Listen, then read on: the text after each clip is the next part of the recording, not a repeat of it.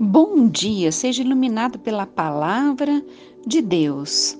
O Evangelho segundo Mateus, capítulo 19, versículo 19, a última parte.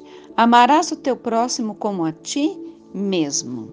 Um dos maiores problemas que muitas pessoas apresentam é o fato de não terem um bom conceito a respeito de si mesmo. Tais pessoas precisam saber que a palavra de Deus ensina que elas devem amar a si próprias. O Senhor nos ordena a amarmos o nosso próximo como a nós mesmos.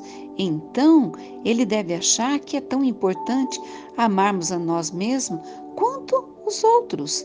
Mas não basta amarmos a nós mesmos, também precisamos gostar de nós mesmos. Se você não gosta de si, mesmo, terá dificuldades em gostar de qualquer pessoa. Você pode fingir que gosta, mas o fingimento não vai alterar os fatos.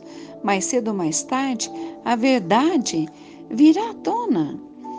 Espera-se que cada um de nós seja uma usina geradora de Deus, vivendo em equilíbrio e harmonia com nós mesmos e com os outros.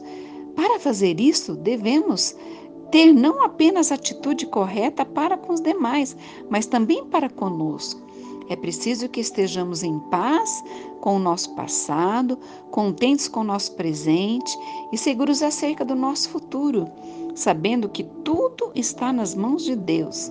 Precisamos ser estáveis, firmados e arraigados no amor de Deus, que foi expresso por meio do seu Filho Jesus Cristo. Amém? Deus, em nome de Jesus. Quantas pessoas sem rumo, vivendo uma vida de derrota, porque, primeiro, nunca se sentiram amados. Mas essa pessoa deve saber que Deus a ama.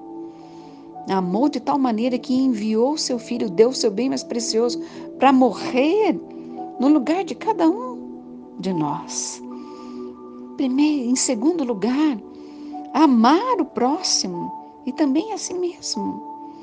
Em nome de Jesus, Senhor, eu te peço que essa pessoa possa se envolver no amor de Deus, que possa ser curado por este amor e aí sim se sentir amada, poder expressar esse amor e viver uma vida abundante, uma vida de paz que a tua palavra promete.